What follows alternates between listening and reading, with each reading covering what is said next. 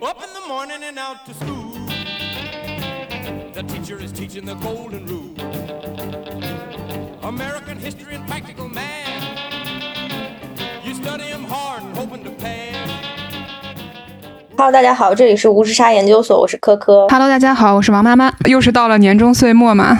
你知道大家虽然有着那个对圣诞节、元旦的期待，还有对新的一年的期待，但是我们每到年底的时候，难免还有一个坎儿要过。这个坎儿的名字就叫做年终总结。所以想问一下大家，这个年终总结的进度条怎么样了？欢迎大家在评论区来分享一下自己今年的这个坎儿是怎么迈过去的。大家写的怎么样了呢？啊，嗯，你写的怎么样了？我还没开始写呢。哎，我写完了，写上礼拜写完了。了。跟领导还谈了 performance，哎呀，这关已经我已经是熬过了，嗯早死早超生嘛，就是。对我们是因为有一个就是一定要跟面对面的去跟领导去谈话，哦，就是不止就是这这一关就不只是你写的东西，还有一个就是领导跟你谈话，其实谈的时间也挺长的，大家来聊一聊这个今年工作怎么样，来年怎么计划呀什么的。嗯，对，嗯所以这个坎儿我上周就迈过了，哎呀，真就就所以现在怀揣着一个非常放松的心情跟大家聊这个话题。但但我其实也在想哈，就是如果说是咱们两个人聊天嘛，所以就是咱们针对这个无时差研究所的运营情况，你要是写一个二零二二年的工作总结的话，你觉得你会怎么写？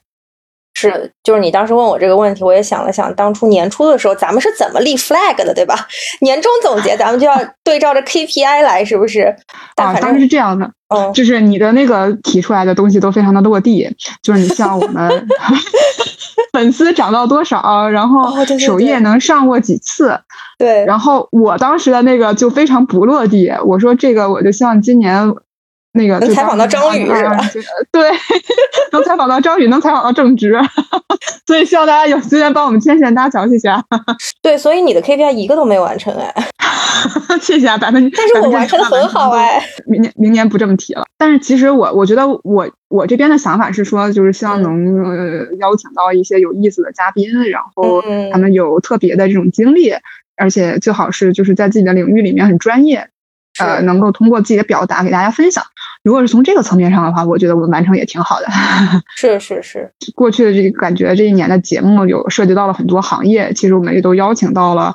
呃，行业里面真的很懂的，呃，而且能说的很清楚、很有意思的那些嘉宾，而且很多都是我们的同龄人嘛，所以大家应该也能比较彼此了解和共情。还是有很多对每一期的节目都非常精彩，欢迎大家就是也回来听一听。对，我觉得我们还是做出了几期，就是自己还挺骄傲，我觉得内容也很丰富，然后也很有洞察的节目吧。然后，并且其实也上了很多平台的首页，对自己的知名度来说也是有一个提升。然后最最重要的是，我们有爸爸啦，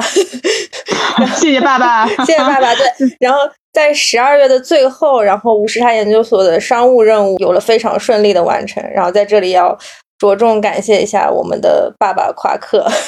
来，就是请王妈介绍一下什么是夸克啊？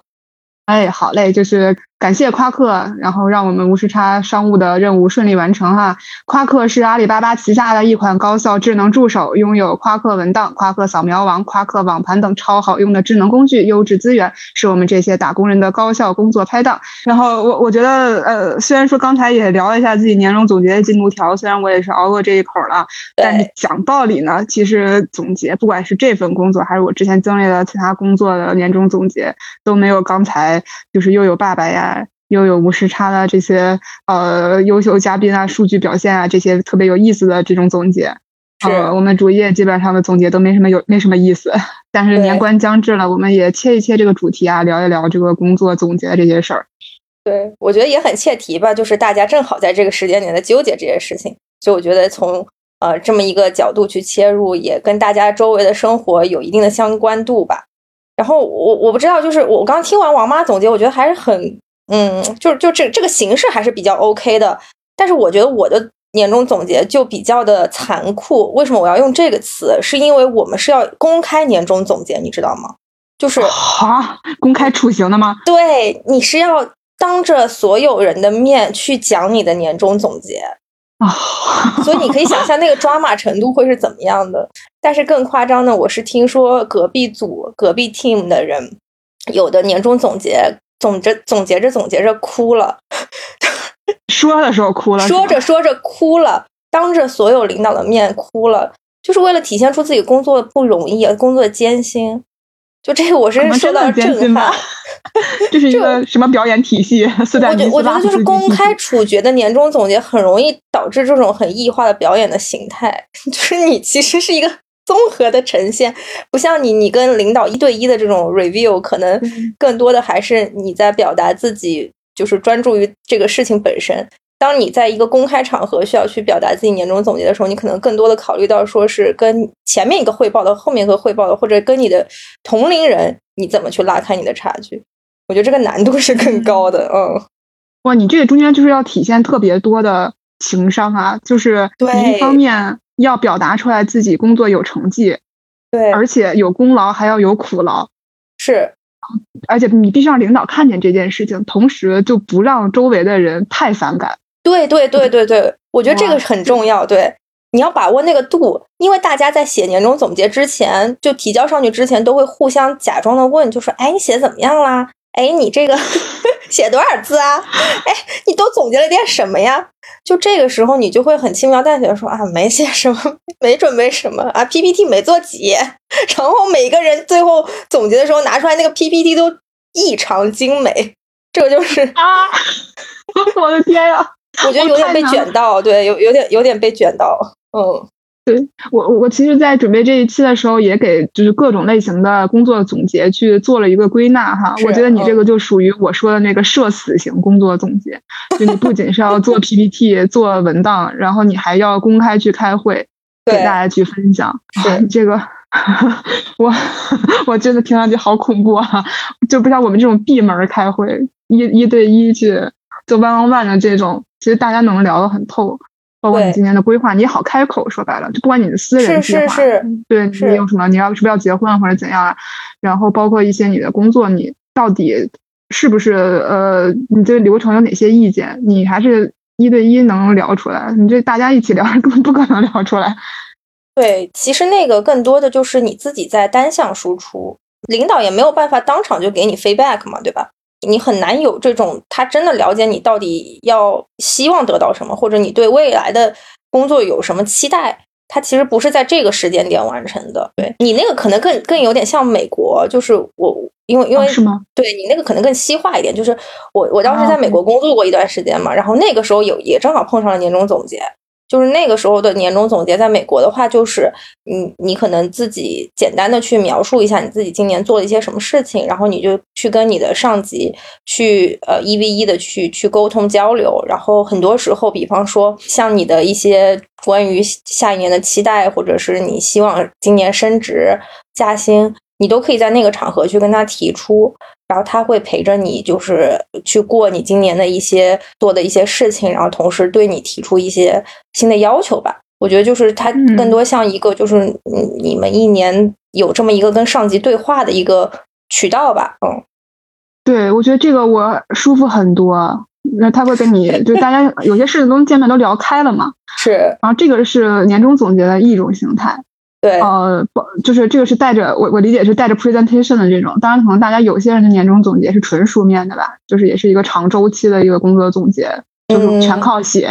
感觉这个里面就虽然好像呃情商 不是的，就是表达能力可能并不是那么需要，但是你这个书面文档怎么写，看上去也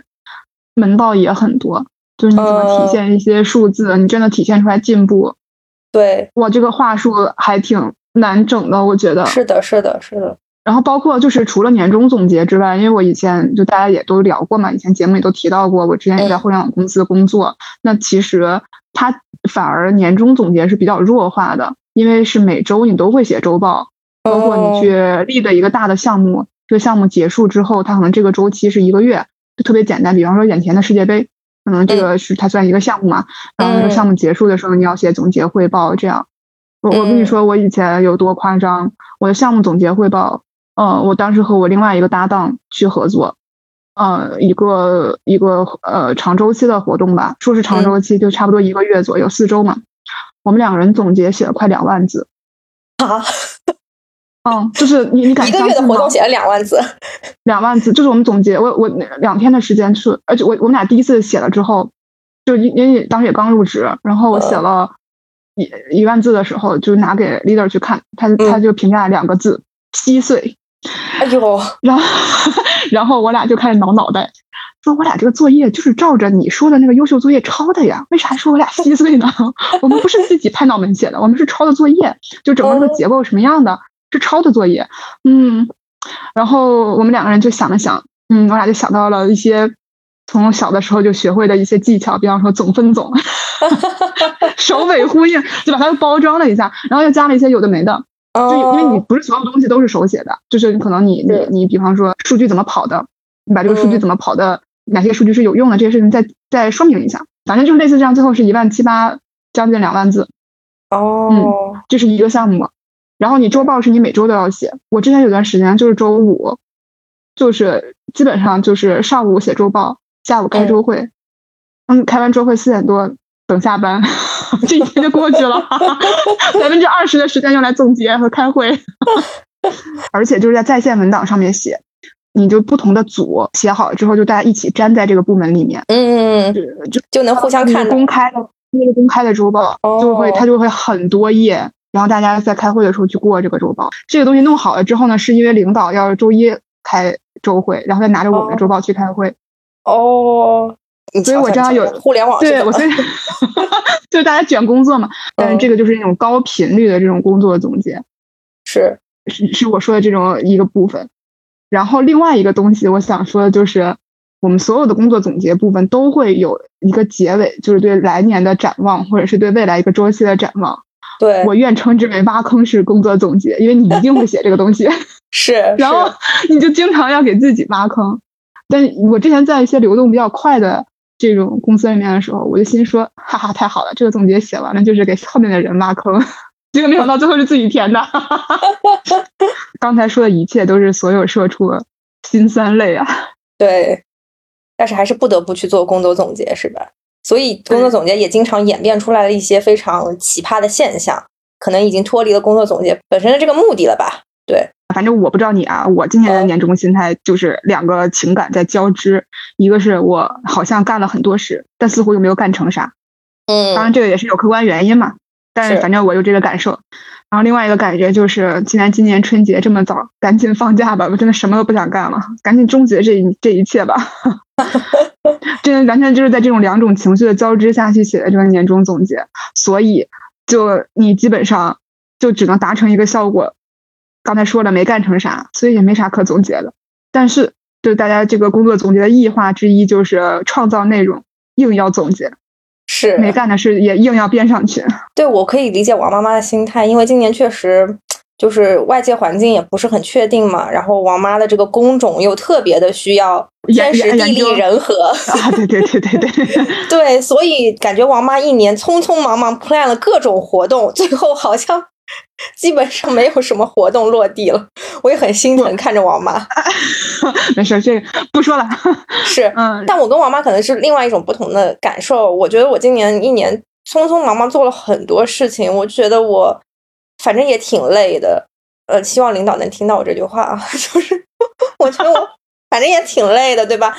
然后这个颈椎病也越来越严重了，然后腰椎也越来越疼了。我我觉得我这一切肯定都是耗费在了电脑面前认真工作所这个产生的这个职业病。对，所以我就回想一下，我这一年时间到底去哪儿了呢？我觉得中间浪费了很多时间，是在于我没有用对正确的工具。就是我，你知道，就是像我们这个工作，它其实有很多的呃书面的一些事情，包括你要写报告啊、分析报告啊，然后包括你要去核对协议啊，然后包括你要去梳理这个行业的情况啊，所以有很多的这种你需要呈呈现用文字呈现出来的东西，所以就。就这个过程当中，你就很容易干很多的手动的工作。你比方说啊，就是像像我们日常工作当中有很多这种我们称之为脏活，叫 dirty work。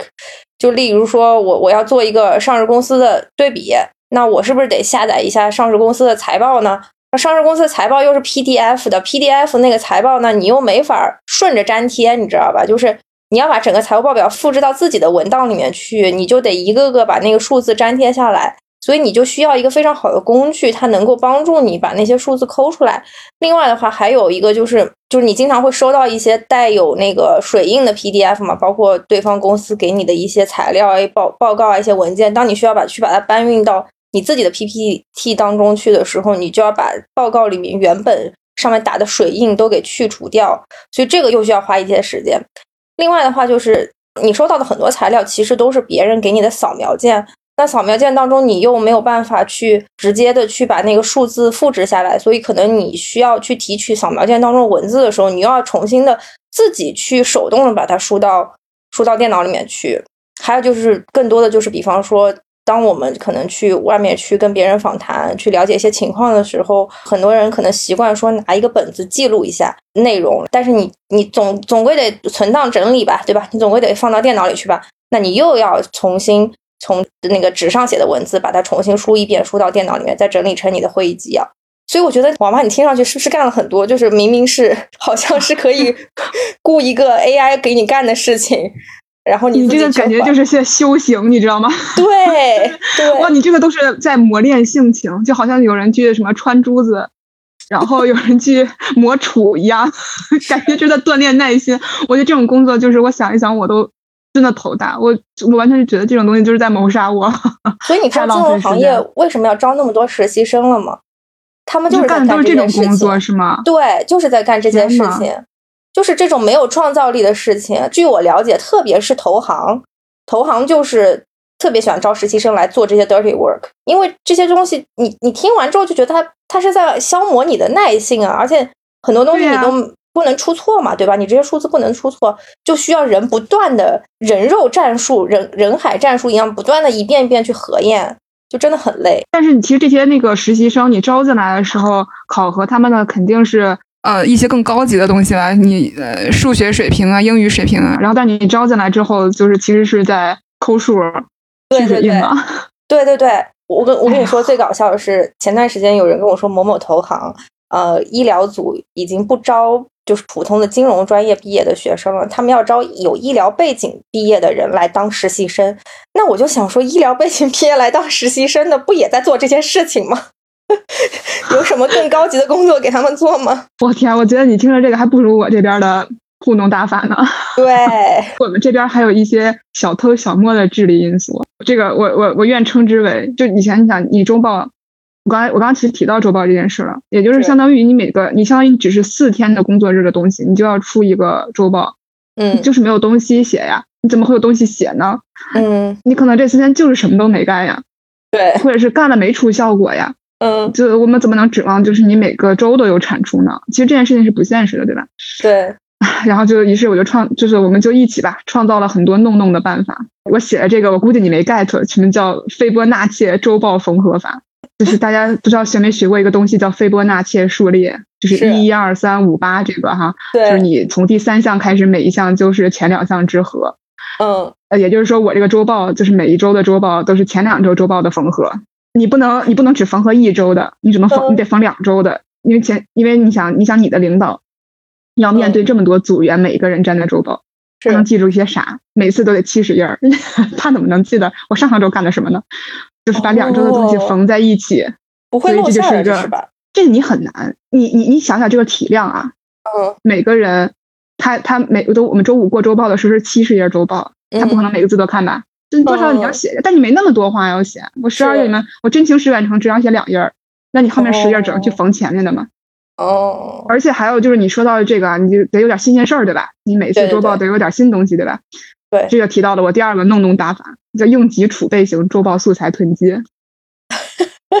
你有的时候，你就是能感受到，你这一周热点就是很多。比方说，我是我要是管呃娱乐的，那你这周就是你这一周，大家可能就不是每一周都有非常多的新闻，对吧？或者是你管影视综，不是每一周都有爆剧。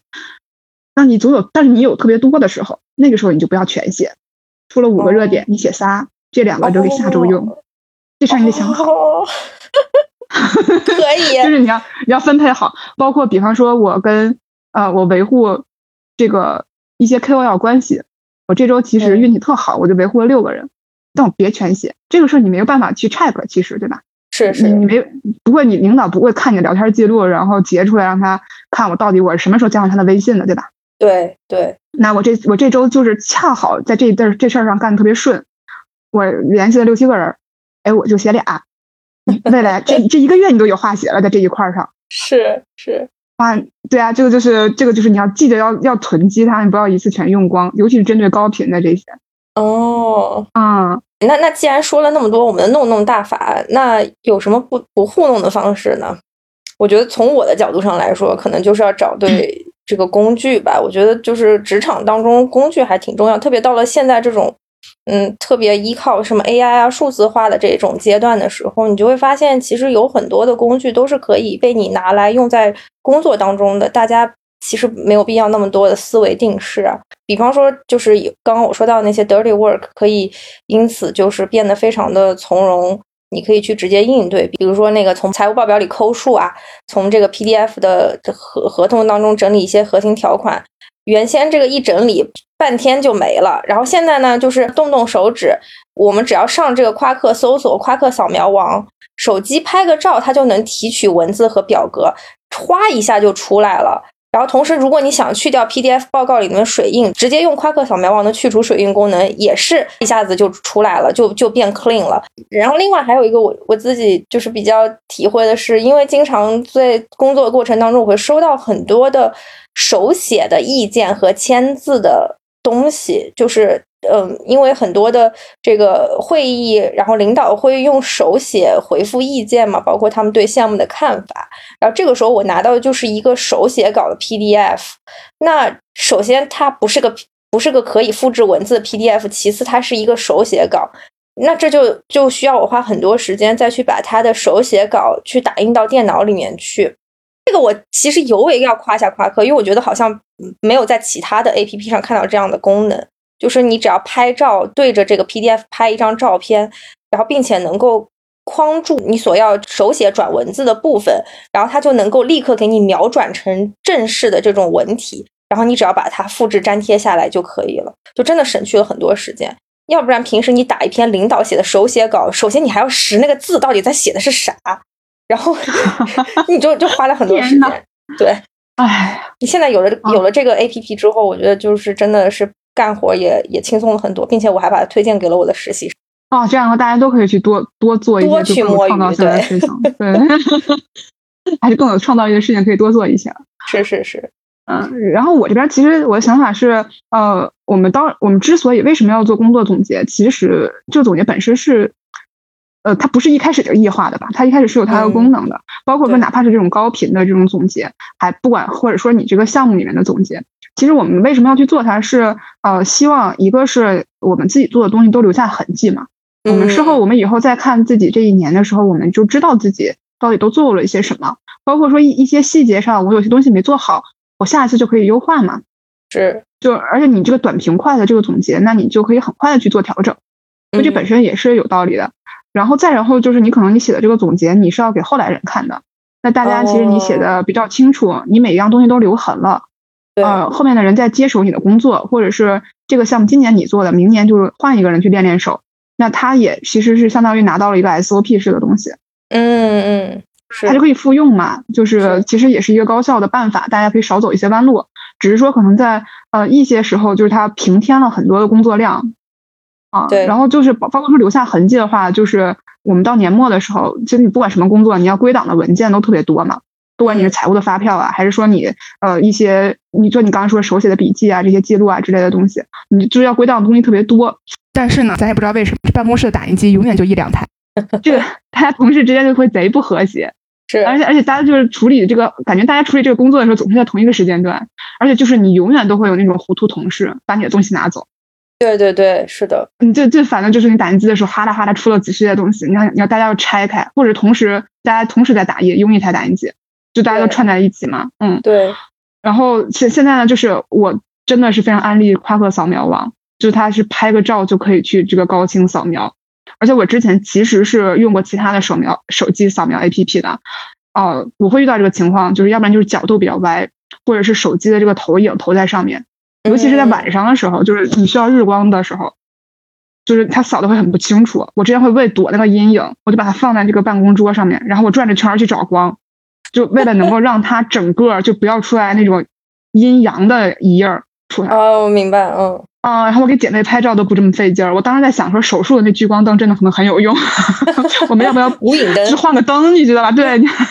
就是你要不要换个灯？然后后来我发现其实是可以换一个 A P P，对吧？如果我们去用夸 克去扫描，就是可以帮你自动去校正这个角度，而且你就直接就去阴影了，就随便拍一下都会超级清晰，就省了很多事。我昨天刚用过，真的太好用了。对，呃我我觉得就是比较好的一点是，它很多东西都集合在一个 APP 上了，就基本上你的办公的需要都能够满足嘛，不像可啊能，这很多的这确实，只有单一的功能。我其实这个人特别不爱下 APP，你知道吗？就是我我也是我我是很讨厌手机上有很多个 APP 的。我觉得这个年头让大家再去就是下一堆 APP，真的就是还还挺难的。反正我我嗯还比比较喜欢，就是说如果功能比较强大的那种集合体，对于工作来说确实还挺方便的。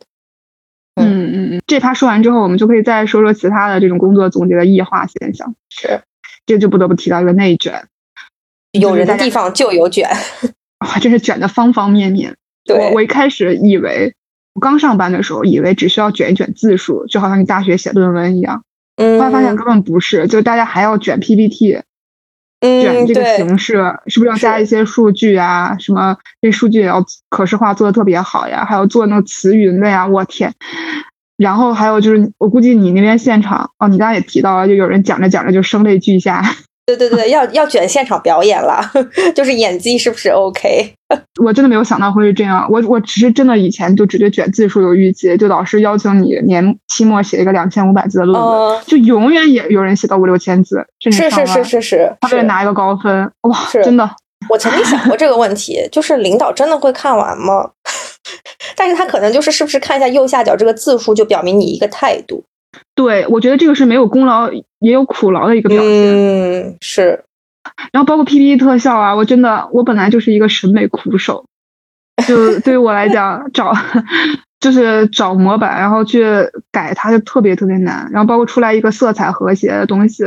我觉得都非常难对于我来说。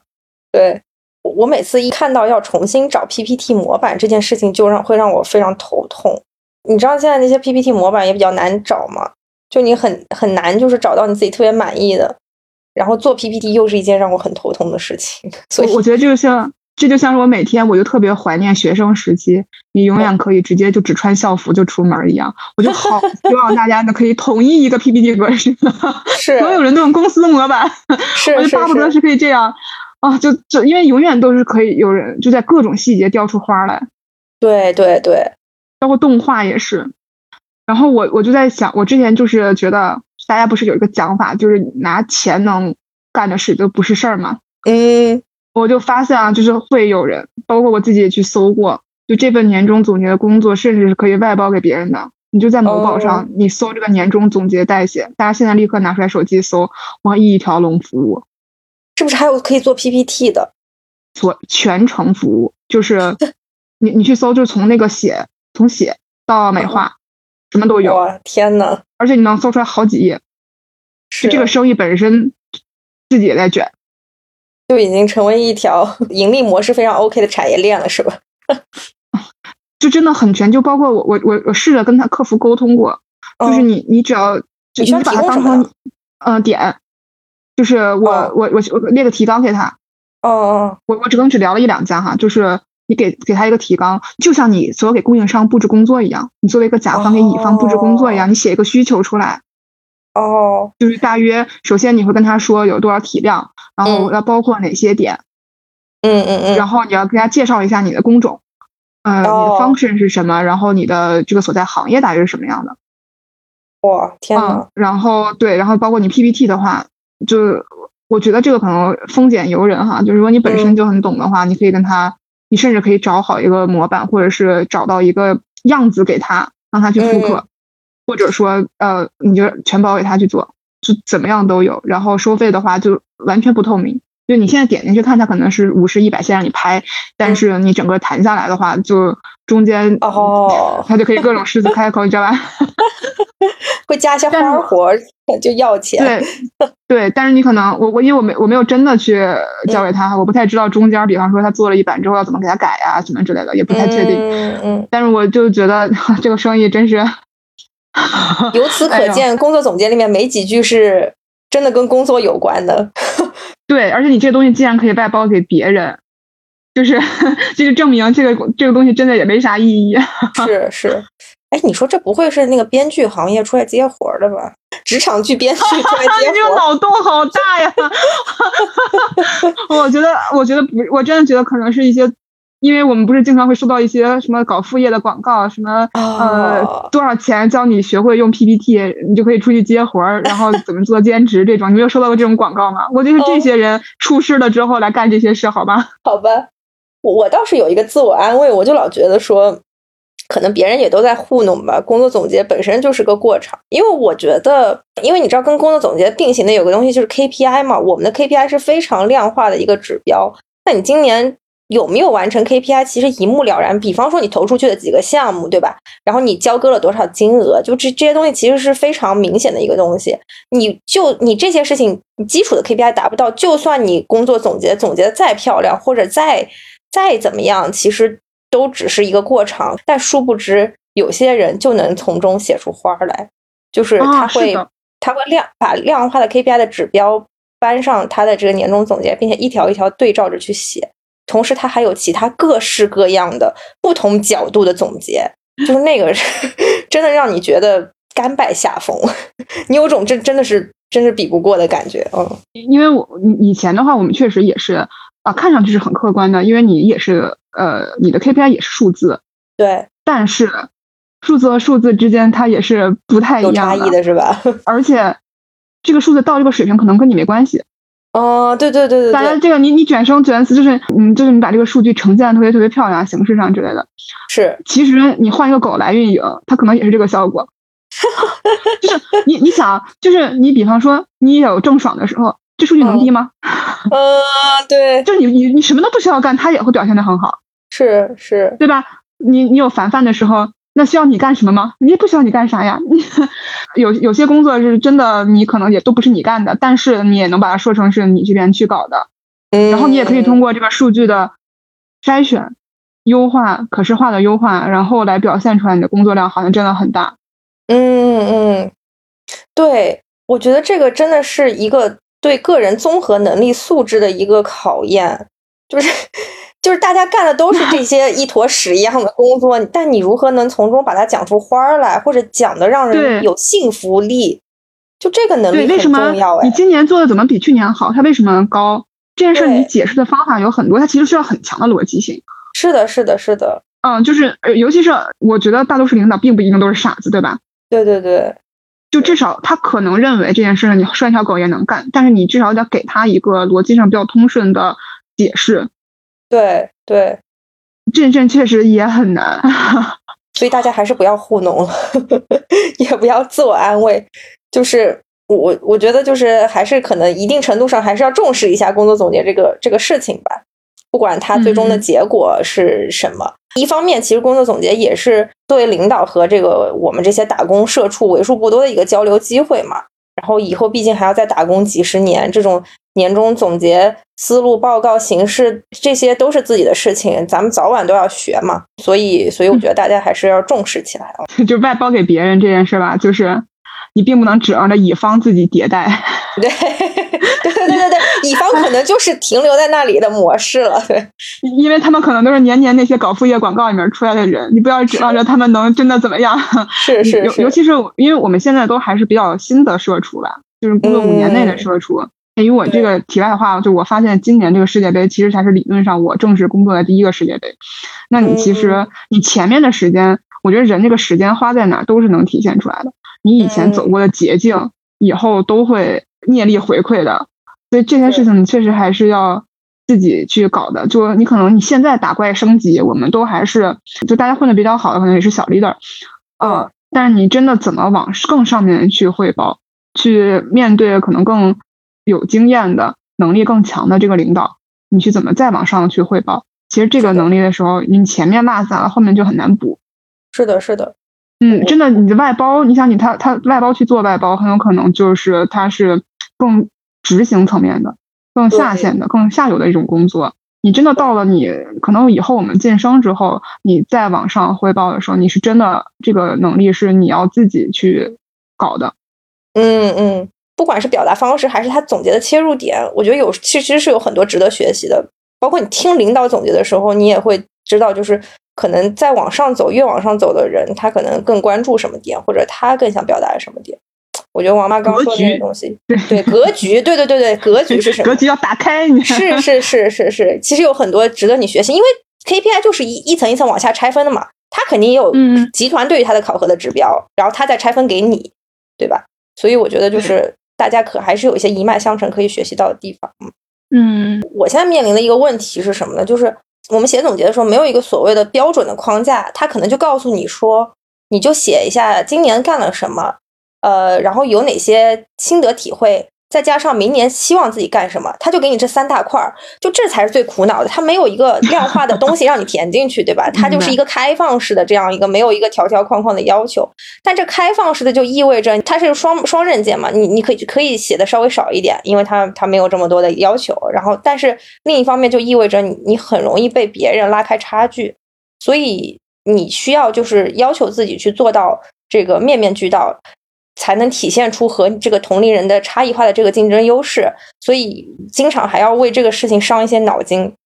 夸克文档上它其实有很多的这个金融工作总结的范本和文案模板，所以当我就是就是看到别人写的可可能有一些可能总结的一些角度，借鉴着别人的这个范文来写的话，就会比较容易找到思路，然后参考别人工作的这个总结的方向和角度，它也会让我的总结写得更加全面，然后不会有遗漏，然后轻轻松松就能写完，并且字数很多，还显得态度特别端正。然后另外一方面的话，就是像平时像我们工作当中会用到的一些基础的一些合同模板啊，然后嗯发言稿啊，你大家可能或多或少都给领导写过发言稿啊什么之类的那些对，都能在这个模板里面找到，非常适合我们普通打工人的这种生活各类需要，并且提供了非常直接有效的帮助啊。我觉得其实是一个非常好的写文档的一个助手吧。对，对也是一个不糊弄的一个重要的辅助工具。是的，是的，嗯哎，然后我总结在这边儿就是第三波工作总结的异化现象，就是大家可以在里面欣赏到这个世界上你能看到最多的废话文学。我真的我也这个也是实践出来的真知啊！我开始就是在某平台上面搜索了关键词“年终总结金句嗯，”，我就看这这种这种那个写这样的特别多嘛，大家到这个时间点嘛，然后给大家念念，真的太精彩了。什么这个字你让我写，可能都写不对哈。更续老传统，植入新风尚，激活新活力，贼对称，是终点也是起点，要总结更要奋进。哎呦，不为落后找理由，要为争先想办法。故事不美言，形象不失真，定位准，步子实，开局稳。哇，我只是看一看，不想看下去。就这种话我真的说不出口，我觉得好像像上个世纪的东西一样，但是真的特别是我爸这种年纪才会说出来的 话。你你仔细看，它结构还是非常完整的。对，对，而且很能凑字数，因为他说的根本就是同样的意思。是的，不是的，为落后找理由，要为争先想办法。这明明就是这个就是一个小标题，明年干啥？明年计划 或者是优化方案，四个字就可以解决。这个真的就是这个废话文学的集大成者，说了又好像没说，根本没必要说，而且它完全就是用同一个分句，它这几个分句说的都是是一件事儿。一下子字数就撑出来了，这个就很像是那个呃英文里面那个同位语，哦，你你在同一个位置说的话都是补充说明前一个，是其实是一个意思。是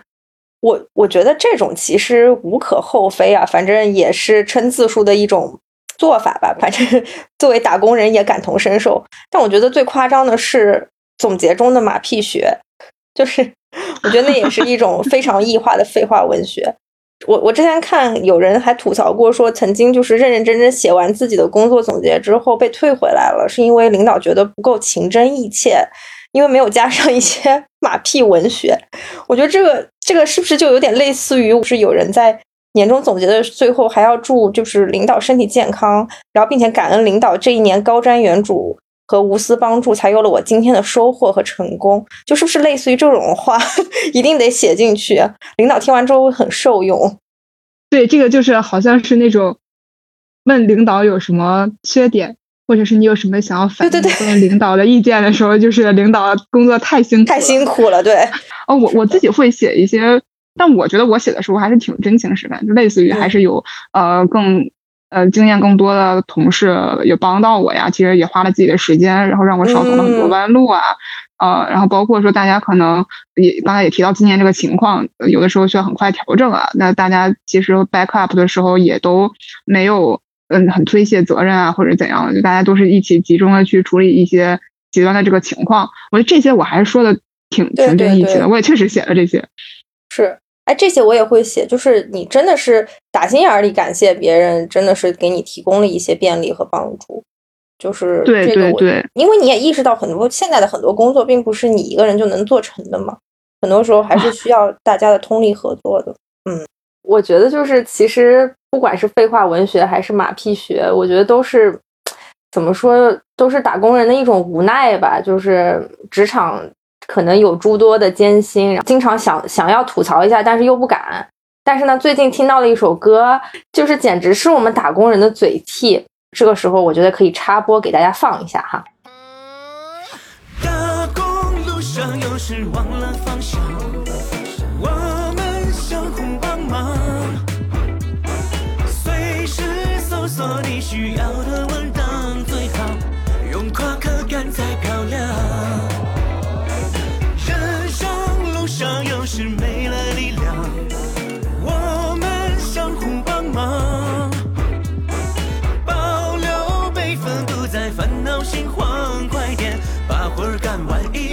唱。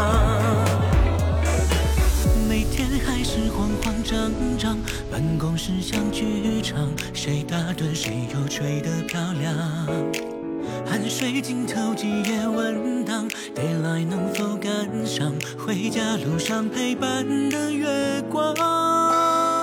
刚刚听到的是夸克和苏醒合作的原创歌曲，把活干完一起欢唱，真的是唱出了打工人的心声啊！尤其是里面几个歌词啊，我刚刚听了真非常有感触。一个是那个刚有一句是办公室像剧场，谁在打盹谁又吹得漂亮啊，这句话我特别有感触。我不知道你有没有过这样的场景，我经常会在办公室里面灵魂出窍，就是我会把我自己的那个调成一个上帝视角，感觉是在参加一场职场秀或者职场剧的这种录制，就是完全抽离出来第三方视角。我在想，嗯，那这个如果是放在电视剧里的话，那我旁边那个谁谁谁就是那个光靠吹的马屁精角色，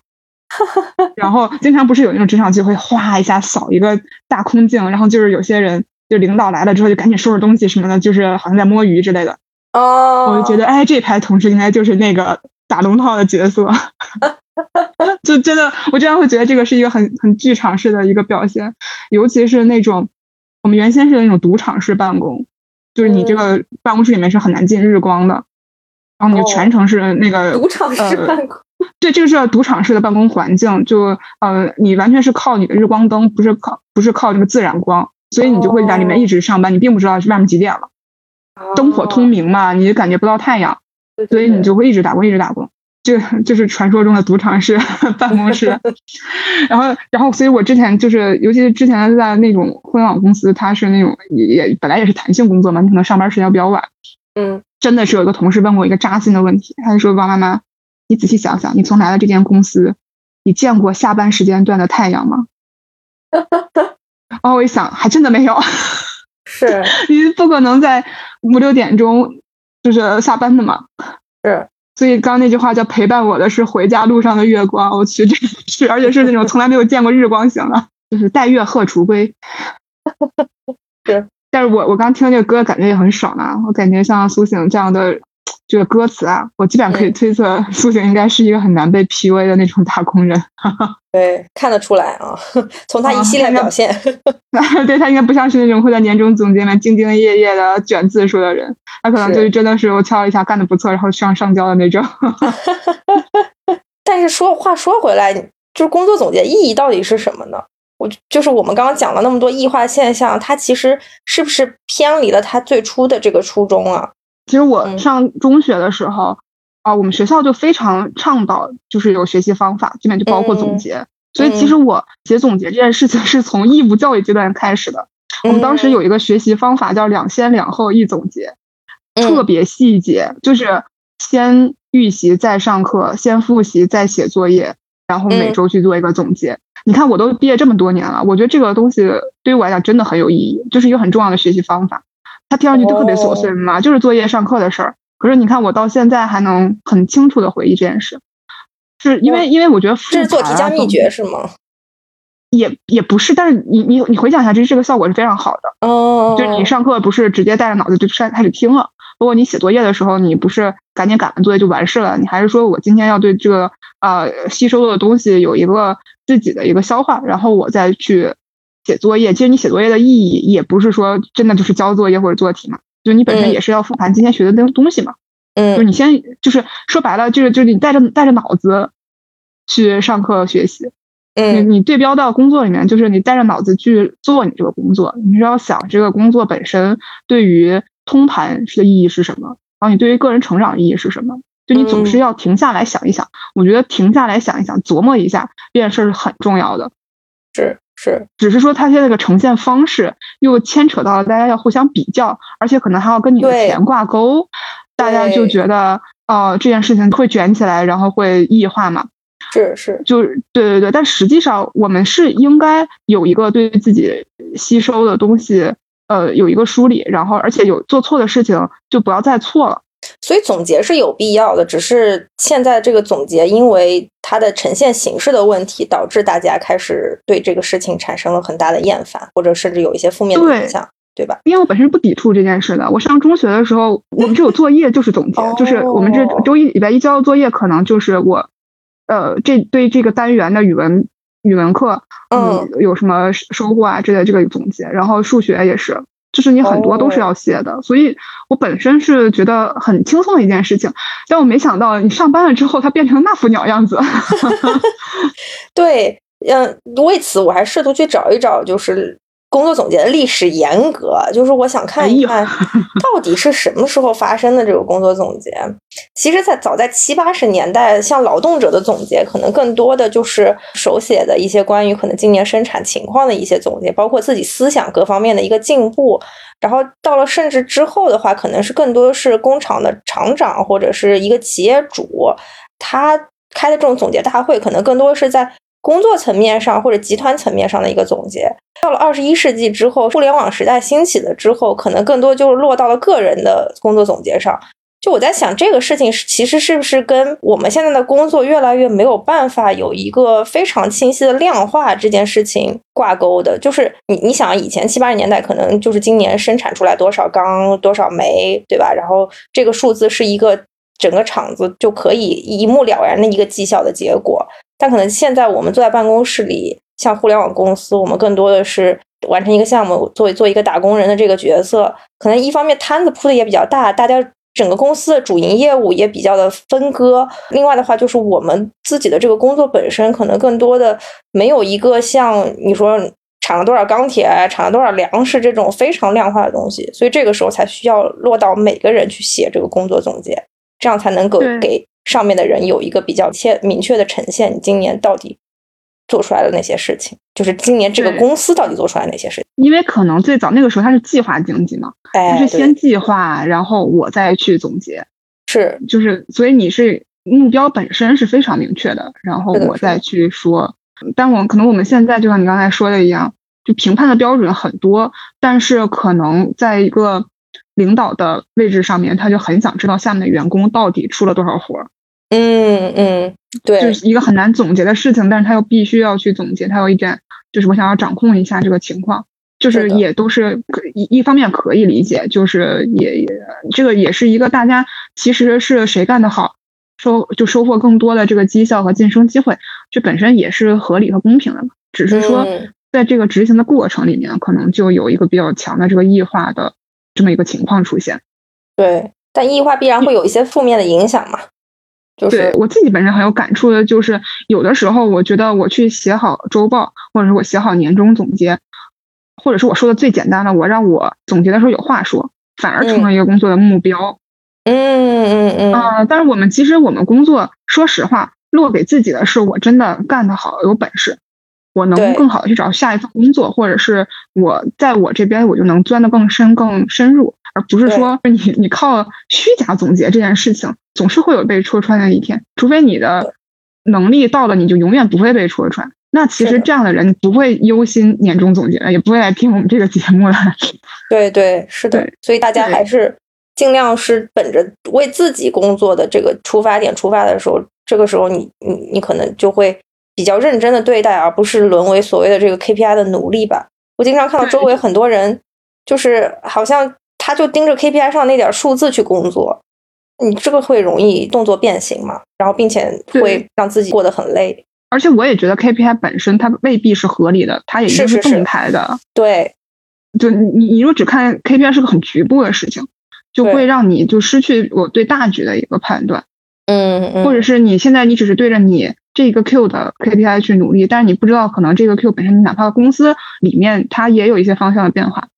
对，是的，就是对这个其实也你就哪怕说你从为公司 打工的视角视角为公司好，可能都未必是你这样做就是对的。大家目光还是要放长远一点吧，就不要就是盯着可能眼前的这一点点东西。对。然后就是很多的人都觉得年终总结是个坎儿嘛，而且很多人都会觉得说，很大程度上你的升职加薪并不决取决于你这个报告写的有多好。为什么好像我们还要一遍一遍去去总结，一遍一遍去汇报呢？对我，我有时候觉得，尤其大家还要对着卷，然后大家卷长度，有些卷可能是大家自行卷，但对我觉得人因为他有惰性，肯定不是从最一开始就自发的互相卷，很有可能也是因为大家觉得卷出来是有有效果的。就我我之前可能聊过一些呃朋友说说起来就是呃今年他是老师，然后他的这个有个同事在 PPT 里面加了一些视频，哎领导就觉得特别好，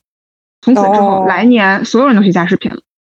哦，就这个也有一种上方去鼓励，就是领导鼓励了，然后呃领导呃我们大家去响应领导。对对对。领导因为觉得说哎我说这一句话大家都来听，可能也某种意义上觉得自己的说话是很有权威的。是的，嗯嗯，但其实这个我觉得某种意义上就变成了一种服从性的测试。对对，这个对你你打就是看你看你听不听话。对，别人都听话了，你是不是也要听话？是是，嗯，这个长久以来的话，这就不只是工作总结异化，可能是你这个去打工的，你你作为一个打工人这个角色本身，你都不是人了，你可能就真的是一个工具，你去打工工具了。对，是的，你已经完全的适应了这一套公司给你的。考核体系吧，对吧？就是，嗯，它是一套就是上位者对于下位者的一套规训的体系。就是说我给你设置这样的 KPI，你给我做这样的年终总结，然后我的一些看法和观点又不停的反射在你未来的工作当中。其实这是就是一种不断规训的这种体系吧。而且这个也也非常集中的体现在了你打工人角色这个工具化上。就是你你会发现你自己越来越沦为了一种，就是等等于说这个我只是去执行。对我，你你下了一个 order 给我，然后我去服从你这个命令。是的，是的，好难过呀。然后包括说大家就是有一种大赶快上，我在工作的总结里面，像刚才提到的，我无中生有，或者是有一我说成十，我们对着比浮夸。其实某种意义上，它是对我们这个工作的真正的这个热情和我们对呃，哪怕是最基本的我们做人的诚信，都是一种透支。嗯，是的。就是我，我觉得我们这个年纪，嗯，我觉得大家可能还是有一些些气节的吧。我觉得九零后从小看到那些可能就是什么送礼呀，然后什么之类的，然后不断上位的，因为互联网这个环境，让我们觉得可以通过自己的工作能力本身去获得公平的竞争，就它就是一个能者。就是有有更多展现自己机会的这样一个通道，但当你看到有一些同事 通过某一些小的手段或者怎么样之类的夸大或者私下找领导呃沟通嗯交流，但他事实上工作的时候天天在摸摸鱼看剧的时候，你你就会觉得说这个工作意义到底是什么呢？对吧？就很让你丧失了对工作公平性这件事情本身的一个认知吧。就就会让你觉得很沮丧。嗯，对，因为我前两天还挺有感触的，我就刷微博，然后就刷到我一个学姐就发了一个挺挺挺丧气的微博，她就说我们学校里面有一个校训叫“行胜于言”，她觉得行胜于言在工作里面就是最大的障碍。我看着其实还挺难过的。是啊，是啊，你说白了不就是这个？就是大家可能你你要做不做得好，不是说的好吗？对对。然后包括说，我觉得我们这一年的工作，我们好像特别习惯于就在总结里面粉饰太平，好像说，啊，你你其实你真的，我觉得每年的工作里面有很多的失误。就哪怕不是失误吧，就是你你你，其实你你主观的态度并不想发生这些，但是你就是出现了，你会有很多就客观条件上这种意难平，远远比这个大功告成顺利的事情要多太多了。嗯，然后我们为什么要去做总结？比方说，我们中学里面就算没有我们学校这种已经成了一句话的这种学习方法，但是很多人都会介绍说自己有错题本儿。对为什么要有错题本儿？是因为呃，我们更重要的是要反思一些问题，让它呃能够不再犯。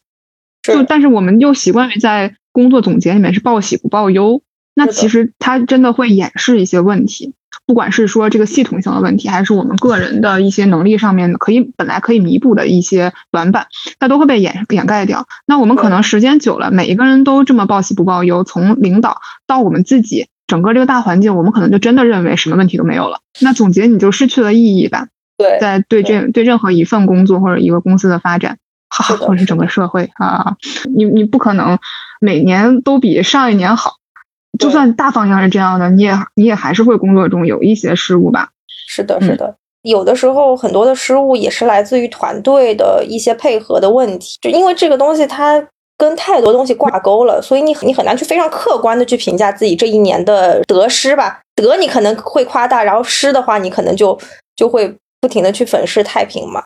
所以这个确实不是一个特别好的结果吧？特别是如果如果所谓的有一些周报，它会不停的一层层传导到最上层的那个决策层的时候，可能某一些问题并没有被点出来，或者某一些问题没有被发现的时候，那可能会为之后的发展也埋下一些隐患吧。嗯，是的。所以就是聊到这儿吧，还是希望我们至少每一个人吧，我们工作或者说工作总结都能够真的是有意义的。去开展，对，是，嗯。那接下来的话呢，就再次给大家安利一下夸克这个高效工作好拍档啊！我这段时间用下来，确实觉得非常好用哈。大家找年终总结 PPT 模板，在夸克文档上面找，写总结不怕没思路。扫描整理资料可以用夸克的扫描王功能，那拍个照就能帮你高清扫描。如果要备份重要资料，也可以使用夸克网盘，六 T 超大空间，不怕电脑内存不够。大家现在上夸克搜索年终工作，就能体验夸克文档扫描网盘功能，还能看到。苏醒和夸克一起合作的《把活干完，一起欢唱》的 MV 呀，特别是我们现在听众朋友，如果还有这个年终总结多到怀疑人生了哈，我们可以选择合适的工具去高效的完成工作，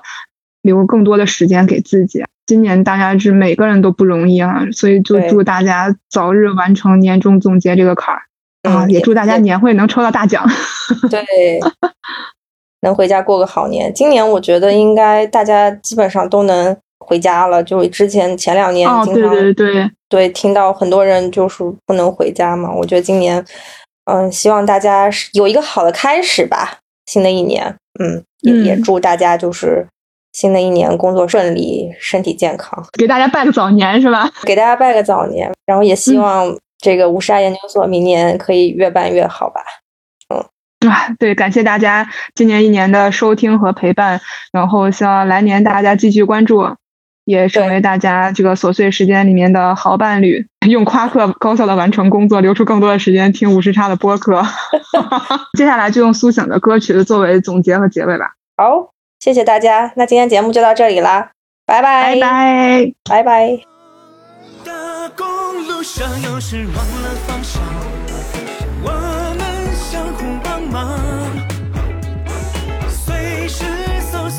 用